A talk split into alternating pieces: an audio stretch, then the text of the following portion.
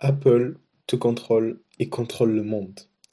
Salut à toi, j'espère que tu vas bien. Aujourd'hui sur Task Media, nous allons parler d'un succès juste époustouflant qui m'a toujours surpris, celui de Steve Jobs, qui a réussi à créer un immense empire autour d'un objet, excuse-moi, technologique connu et inventé bien avant la création du premier smartphone, qui est sorti le 29 juin 2007. Donc il y a maintenant 13 ans.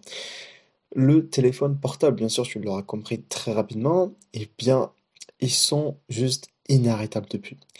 Alors là, je vois de suite venir les gens me dire oui, mais il était riche, oui, mais il était complotiste, oui, mais il était ci, il était ça.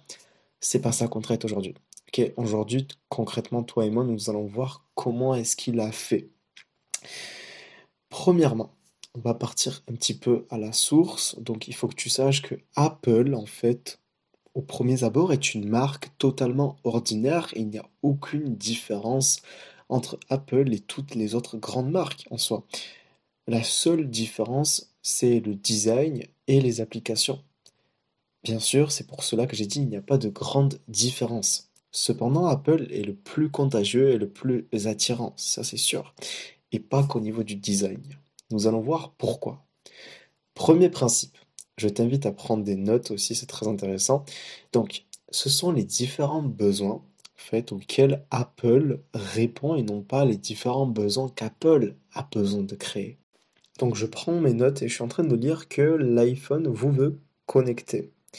L'iPhone veut vous tenir au courant de tout, l'iPhone répond à toutes vos questions, l'iPhone vous divertit quand vous vous ennuyez, L'iPhone joue de la musique. L'iPhone prend des photos pour immortaliser les meilleurs moments en famille, entre amis ou autre.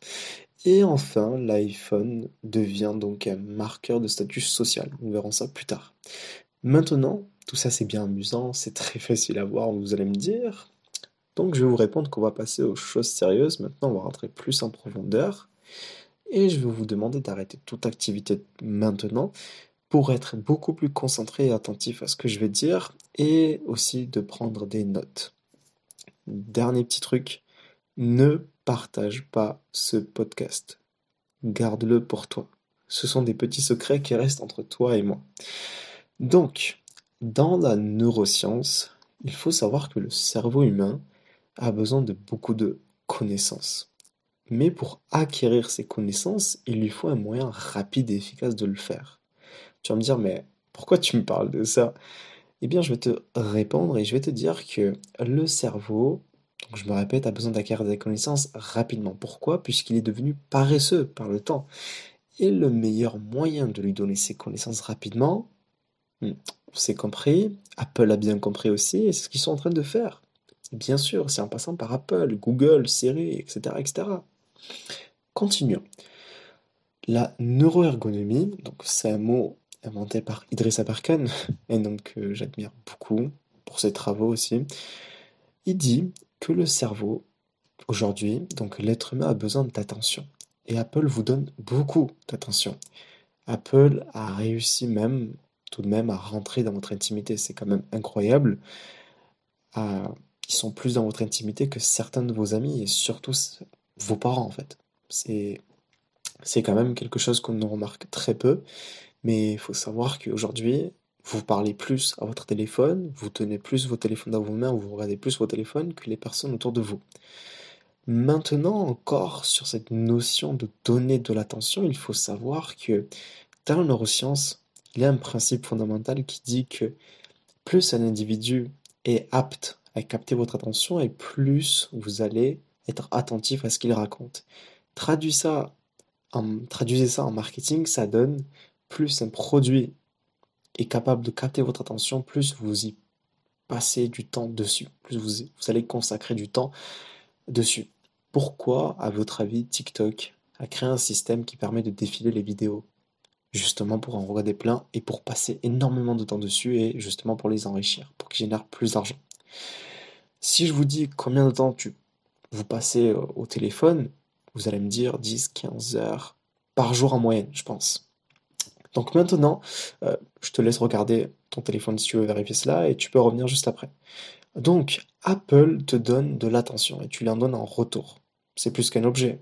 un produit qui va tout simplement devenir ton meilleur ami. En plus de ça, il va te divertir. Il va te divertir et tu pourras lui parler quand tu le veux, contrairement à certains amis.